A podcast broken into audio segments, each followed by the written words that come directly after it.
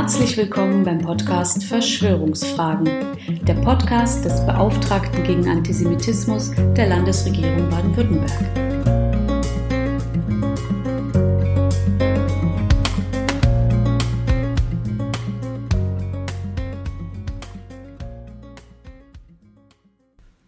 Am 4. April 1913 herrschte Aufregung im baden-württembergischen Esslingen. Ein offensichtlich bedeutender Religionsgelehrter aus dem Heiligen Land kam zu einem Kinderfest mit zahlreichen Gläubigen der Bahai. Am 5. April besuchte der Geehrte mit dem Namen Abdul Baha auch die Wilhelma, unternahm weitere Reisen und Ansprachen. Das Stuttgarter Neue Tagblatt berichtete am 24. April 1913 Zitat Ein würdevoller, betagter Kreis mit langem weißem Bart mit hoher Stirn und mit den scharf geschnittenen, edlen Zügen eines vornehmen Orientalen, wie man sich etwa einen Abraham oder, man verzeihe die Zusammenstellung, einen Hafiz denkt, so saß Abdul Baha, gebeugt von der Last seiner 70 Jahre und den Strapazen einer eben zurückgelegten längeren Reise, gestern Abend in einem Fauteuil im Bürgermuseum und ließ eine kurze Ansprache an die zahlreichen Zuhörer durch seinen Dolmetscher verdeutlichen. Es war zunächst zweifelhaft gewesen, ob er persönlich erscheinen könne. Deshalb erzählte einer seiner Anhänger aus Stuttgart von dem Meister und seinen Zielen, bis er unerwartet selber kam. Zitat Ende. Im April 2013 durfte ich als Referatsleiter für Religionsangelegenheiten mit der Stuttgarter Bahai-Gemeinde einen Empfang mit Staatssekretär Klaus-Peter Morawski zu dem hundertjährigen Jubiläum des außerordentlichen Besuches ausrichten. Nicht im Traum hätte ich daran gedacht, nur zwei Jahre später in Kurdistan Irak ein Sonderkontingent zu leiten, in dessen Bergen auch der Religionsgründer Baha'u'llah, der Vater des Abdul Baha, Zuflucht gefunden hatte. Denn im 19. Jahrhundert gärte es in Persien, dem heutigen Iran. Das einst so stolze Perser- und Sassanidenreich hatte sich nach der Eroberung durch islamische Heere mehrheitlich für den oppositionellen Islam der Shiat Ali, der Partei Alis, entschieden. Stolz wahrte man die eigene Sprache und auch viele Traditionen der Bildung und Kunst, hoffte auf die Befreiung von Unrecht und sunnitischen Herrschern durch Nachkommen des ermordeten Imam Ali. Die heutige Hauptströmung des schiitischen Islam im Iran hofft auf die Rückkehr des zwölften Imams Muhammad al-Mahdi, der im Jahre 1941 in die große Abwesenheit entschwunden sei. Die heutige Verfassung der Republik Iran benennt den verborgenen al-Mahdi sogar als eigentliches Staatsoberhaupt. Die Religionsführer Khomeini und jetzt Khamenei füllten das Amt nur bis zu seiner Rückkehr aus. Doch als die islamische Welt nach Jahrhunderten der Verweigerung des Buchdrucks in die tiefe Krise gestürzt war, erhoben sich bereits im 19. Jahrhundert Personen, die sich nicht nur als wiederkehrender Mahdi, sondern als Erneuerer des gesamten Gottesglaubens verstanden. Eine große Anhängerschaft fand der Bab, das Tor, der die starke Orientierung an Bildung auch dadurch unterstrich, dass er seine ersten Jünger Buchstaben des Lebendigen nannte doch er wurde 1850 in Tebris hingerichtet. Zu seinen bekanntesten Schülern, den Babis, gehörte Baha'u'llah, der schließlich über Bagdad nach Kurdistan fliehen musste. Dort lebte er als Asket und Sufi-Meister verborgen und wurde laut der Tradition von seinem ältesten Sohn, eben jenem Abdul Baha, wiedergefunden. Dieser habe ihn davon überzeugt, nach Bagdad zurückzukehren und die Führung der zerfallenden Babi-Gemeinde zu übernehmen. Schließlich verkündete Baha'u'llah nach einer riskanten Rückkehr nach Bagdad im Garten Ridwan, die neue Manifestation Gottes für diese Zeit zu sein. Nachdem er sich gegen konkurrierende Ansprüche eines Halbbruders durchgesetzt hatte, entstand aus dem zerfallenden Babismus schließlich eine neue Weltreligion, das Bahaitum. Von den Osmanen nach Edirne, dann in die Provinz Palästina, das heutige Israel verband, gewann er immer mehr Anhänger in Persien und darüber hinaus. Baha'u'llah starb 1892 bei Akkon, so dass das Hauptheiligtum der Bahai heute in Haifa und auch sein Grab als Gebetsrichtung heute in Israel zu finden sind. In dieser leider noch einzigen Demokratie der Region genießen die Bahai heute Religionsfreiheit. Mit einer Anhängerschaft von fünf bis acht Millionen Anhängerinnen und einer demokratischen Struktur wird das Bahaitum heute als jüngste eigenständige Weltreligion mit Gemeinden auf allen Kontinenten der Erde betrachtet. Mit einer Vielzahl heiliger Schriften auf Basis von Alphabetschrift und auch nach eigenem Verständnis gehören die Bahai dabei zu den semitischen und abrahamitischen Religionen. Nach ihrer Lehre seien auch Moses, Jesus und Mohammed Gottesgesandte gewesen. Und in einigen Jahrhunderten werde auch ein nächster Gottesgesandter nach Baha'u'llah kommen. In großen Teilen der islamischen Welt und insbesondere im Iran galten und gelten die Bahai jedoch als vom Islam Abtrünnige und werden nicht nur als Religion nicht anerkannt, sondern auch verfolgt. Gleichzeitig finden immer wieder gerade auch gebildete und bildungshungrige Musliminnen zum Bahaitum, denen ihre bisherige Religion als erstarrt und aus der Zeit gefallen erscheint. Wo es ihnen möglich ist, also in freiheitlichen Ländern, unterstützen die Bahai gerne den interreligiösen Dialog und das Gespräch mit den Wissenschaften. Gleichwohl ist ihnen nach ihrer bisherigen Lehre die Kandidatur für Wahlämter auch in Demokratien wie den USA oder der Bundesrepublik Deutschland noch untersagt. Unter dem Vorwurf, vom Islam abgefallene und Nachfolger des hingerichteten Bab zu sein, wurden Bahai im Iran immer wieder diskriminiert und angegriffen, Versammlungen gesprengt und religiös bedeutsame Orte zerstört. Auch antisemitische Vorwürfe, als junge Religionsgemeinschaft mit Hauptsitz in Haifa Teil der vermeintlichen jüdischen Weltverschwörung zu sein, wurden von Antisemitinnen weltweit sehr früh erhoben. Das iranische Schah-Regime sympathisierte mit den deutschen Nationalsozialisten, musste sich jedoch einer gemeinsamen britisch-sowjetischen Invasion beugen. Obwohl sie sich völlig friedlich, bürgerlich und gesetzestreu verhielten, wurde den Bahai in Deutschland von den Nationalsozialisten die Religionsausübung unter Strafandrohung verboten. Die Situation im Iran verschlechterte sich für die Bahai quer durch das 20. Jahrhundert immer wieder. Dass Stalin später versuchte, nördliche Provinzen mit reichen Ölvorkommen aus dem Iran abzuspalten, gilt als einer der Auslöser des Kalten Krieges, der die Menschheit mehrfach an den Rand eines Atomkrieges brachte. Die Ausbeutung riesiger Ölvorkommen machte das mit dem Westen verbündete Regime des neuen Schah Mohammed Reza Pahlavi zu einem Rentierstaat, in dem eine kleine Elite mit brutaler Gewalt die Ressourcen kontrollierte. Die NATO, darunter dann auch einschließlich Westdeutschland, interessierte sich kaum für Menschenrechtsverletzungen, sondern für möglichst billiges Öl und den Absatz der eigenen Produkte, darunter auch Waffen. Übergriffe gegen Bahai wurden und werden im Iran nicht selten als Mittel genutzt, um Wut aus der Bevölkerung auf eine pazifistische und wehrlose Minderheit abzulenken. Eine kurze Phase einer zwischen Demokratie und Nationalpopulismus schwankenden Revolution des Iran wurde von westlichen Geheimdiensten torpediert, die eine Verstaatlichung der Ölindustrie ab 1951 durch Premierminister Mossadegh rückgängig machen wollten. 1953 wurde der Premier in der Operation Ajax gestürzt und der bereits aus dem Land geflohene Schah wieder eingesetzt.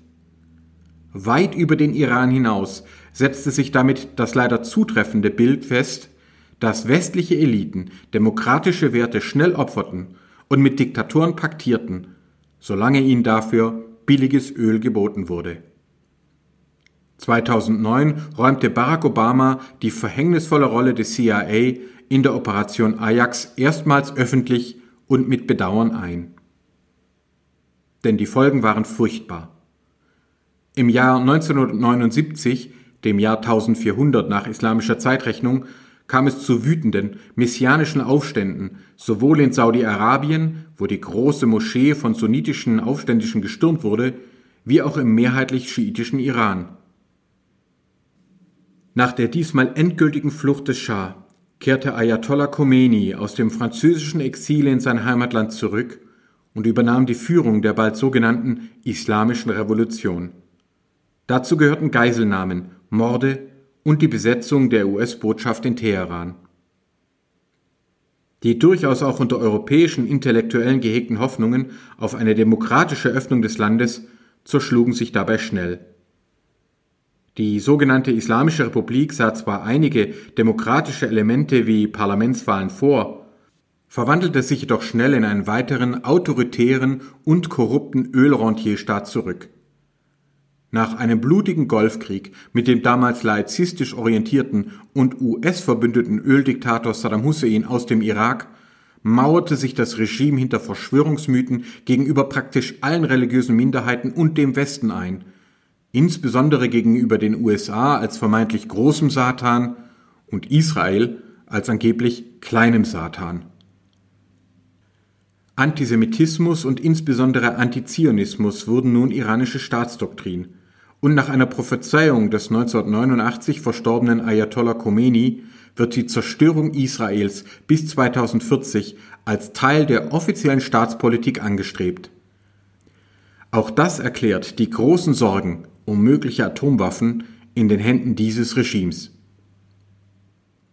Auch unter dem Einfluss der antiwestlichen und antisemitischen Verschwörungsmythen hat sich das Regime in den vergangenen Jahrzehnten immer weiter brutalisiert. Bahai werden als vermeintlich Abtrünnige und vermeintliche Verbündete Israels entrechtet, verfolgt, nicht selten auch inhaftiert, gefoltert und ermordet aber auch Iranerinnen, die zum Christentum oder zum bekennenden Atheismus übertraten, Sufis, Sunniten und politische Oppositionelle, selbst schiitische Geistliche, werden oft blutig verfolgt. Das Regime unterstützt gemeinsam mit Russland brutale Milizen in Syrien, im Libanon und im Irak und liefert sich mit dem US-Verbündeten Saudi-Arabien einen furchtbaren Stellvertreterkrieg im Jemen.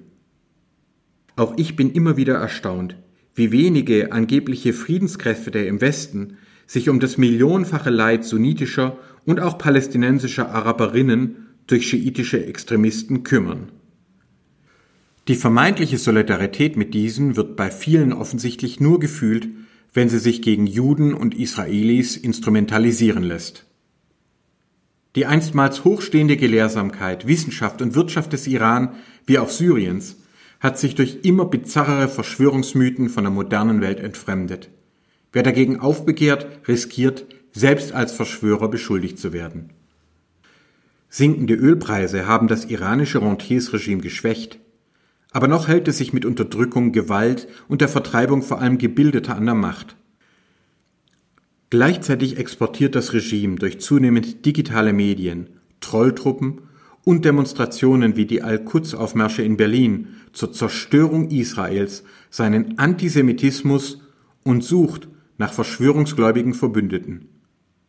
So sehe ich es mit großer Sorge, dass der Querdenken-Verschwörungsmythologe Professor Stefan Homburg bereits zweimal dem Portal Muslimmark Interviews gegeben hat, das seine Ergebenheit zum iranischen Regime überhaupt nicht verschweigt.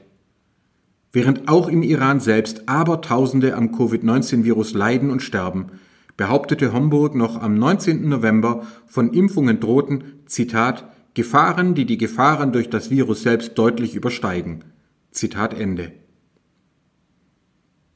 Als Beauftragter gegen Antisemitismus einer Landesregierung habe ich kaum Zuständigkeiten in der Außenpolitik. Ich darf mir und uns jedoch ausdrücklich eine stärkere Beachtung der Religionsfreiheit auch durch die europäische Politik wünschen. Auf den Bericht des Beauftragten der Bundesregierung für weltweite Religionsfreiheit, dem Mitglied des Bundestages Markus Krübel, zur Situation gerade auch der Bahai im Iran möchte ich dabei ausdrücklich verweisen. Gerade auch hier zeigt sich, eine Religionsfreiheit, die nicht auch Musliminnen zugesteht, ihre Religionszugehörigkeit zu wechseln und etwa Christin, Bahai oder nicht religiös zu werden, entspricht nicht den Menschenrechten. Und gerade auch angesichts der wachsenden Unzufriedenheit nicht nur der jüngeren Generationen versucht das Regime wieder durch Entrechtung, Enteignungen und auch Gewalt gegen Bahai vom eigenen Versagen abzulenken. Die Vertreibung gerade auch gebildeter Menschen durch Ölrentiersregime wie Iran und dem mit ihm verbündeten Russland, die die Ressourcen für sich alleine behalten wollen, ist dabei leider keine Seltenheit. Dennoch entspricht die Aufnahme verfolgter Bahai, Christinnen und Atheistinnen nicht nur dem deutschen Asylrecht, sondern stärkt auch die erschütterte Glaubwürdigkeit der europäischen Rechtsstaaten. Zudem trete ich für eine verstärkte Aufklärung und Strafverfolgung antisemitischer Kreise auch mit iranischem und russischem Hintergrund ein, auch im Netz. Eine unangenehme Wahrheit ist jedoch, dass bei erhöhten Ölpreisen weder Boykotte noch Militärschläge ein Rentierstaat in eine Demokratie umwandeln können. Schon jetzt macht das Regime die westlichen Boykotte für Armut und Versagen im eigenen Land verantwortlich, während es gleichzeitig vom Ölschmuggel in angrenzende Länder und damit auch von der Förderung von Korruption und organisierter Kriminalität profitiert. Selbst ein Sturz des derzeitigen Regimes würde nur zu einem Teilaustausch dieser Ölprofiteure führen. Wer also auch für den Iran eine freiheitliche und demokratische Zukunft will, sollte selbst den Verbrennungsmotor SUV in der eigenen Garage überdenken. Erst eine konsequente Verringerung unseres eigenen Öl- und Gasverbrauches wird dem Iran, Russland und weiteren Ölrentierstaaten die Grundlage für ihre autoritären Systeme entziehen. Auch die wahnsinnigen Kriege in Syrien und im Jemen werden maßgeblich über Ölverkäufe finanziert. Auch deswegen bin ich nach dem Einsatz im Irak auf Elektromobilität umgestiegen und würde auch persönlich viel lieber mehr Geld an unsere Landwirte für die Produktion von Energie- und Biokraftstoffen zahlen, als weiterhin direkt und indirekt an die Regime in Russland, dem Iran und Teilen der arabischen Welt. Selbst das rechtspopulistische Heartland Institute in den USA beteiligt sich an der Verbreitung von Verschwörungsmythen zur Covid-19-Pandemie und der Klimakrise unter dem Stichwort des Great Reset, um eine Transformation zu erneuerbaren Energien mit allen Mitteln zu verzögern. In Deutschland wirbt nicht nur ein Altkanzler für russische Gasinteressen. Unsere Wirtschaft tötet, hat Papst Franziskus einmal im Hinblick auf die Ausbeutung von Menschen und Mitwelt drastisch formuliert. Und gerade auch im Hinblick auf den Iran lässt sich die Wahrheit dieser Ansage nicht verleugnen. Glücklich entwickeln sich jene Gesellschaften, deren Reichtum und damit Macht in den Köpfen und Händen der eigenen Bürgerinnen und Bürger zu finden ist. Unglücklich und autoritär bleiben dagegen noch immer jene Regionen vom Iran über Russland bis zu Venezuela, in denen sich kleine, zynische Eliten durch das Ausgraben und Exportieren von Energierohstoffen finanzieren. Ich habe es daher schon im Antisemitismusbericht für unseren Landtag nicht nur im Hinblick auf unsere einheimischen Verschwörungsbewegungen formuliert. Wer die Gefahren und Verbreitung von Verschwörungsmythen und Antisemitismus verstehen und bekämpfen möchte, der muss auch die Geschäftsmodelle und Finanzströme hinter den Verschwörungsbewegungen betrachten. Nur wenige bereits weit entwickelte Demokratien wie die Niederlande und Norwegen haben es geschafft, die negativen Wirkungen von Öl- und Gasexporten auf Politik, Gesellschaft und Religionen wenigstens einzudämmen. Aber auch sie wissen selbstverständlich um die ökologischen Folgen, die uns als Menschheit insgesamt betreffen. Und es mahnen uns nicht nur die modernen Wissenschaften, sondern auch die Geschichte. Gerade auch hier in Baden-Württemberg befanden sich KZ-Außenlager, in denen im Rahmen der sogenannten Operation Wüste abertausende Menschen zur Produktion von Ölschiefer ermordet wurden. Die Podcast-Folge 23 von Verschwörungsfragen berichtet davon. Hören wir also auf mit diesem Wahnsinn. Stehen wir im Rahmen unserer Möglichkeiten Verfolgten wie den Bahai im Iran und den Esiden im Irak bei und lassen wir nicht zu, dass der Iran seinen Antisemitismus, seine Terroroperationen und Vernichtungsfantasien gegenüber Andersglaubenden und gegenüber Israel weiterführt. Fördern wir den Dialog der Religionen und Weltanschauungen sowie den Fortschritt der Wissenschaften, wo immer wir können. Entziehen wir autoritären Regimen wie dem Iran, Russland und den arabischen Diktaturen die Öl- und Gaseinnahmen. Zwingen wir sie oder ihre Nachfolger damit, statt den Waffen- und Folterkeller auf Reformen zugunsten ihrer eigenen Bürgerinnen und Bürger zu setzen, Bildung und endlich Freiheit zu fördern. Erschließen wir unserer eigenen europäischen Landwirtschaft sichere Einnahmen in der Energiewirtschaft, jenseits der schon längst nicht mehr rentablen Überproduktion von Fleisch und Milch. Tragen wir also selbst zu einer Wirtschaft bei, die weniger und irgendwann vielleicht gar nicht mehr tötet.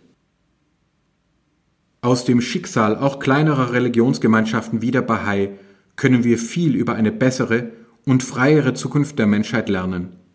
Und dazu haben wir auch in Baden-Württemberg viele Möglichkeiten. Vielen Dank für Ihre Aufmerksamkeit. Bitte bleiben Sie gesund. Haben Sie Fragen, Anregungen oder Ideen für weitere Themen? Dann schreiben Sie uns gerne unter beauftragter-gegen-antisemitismus.stm.bwl.de. Bis zum nächsten Mal.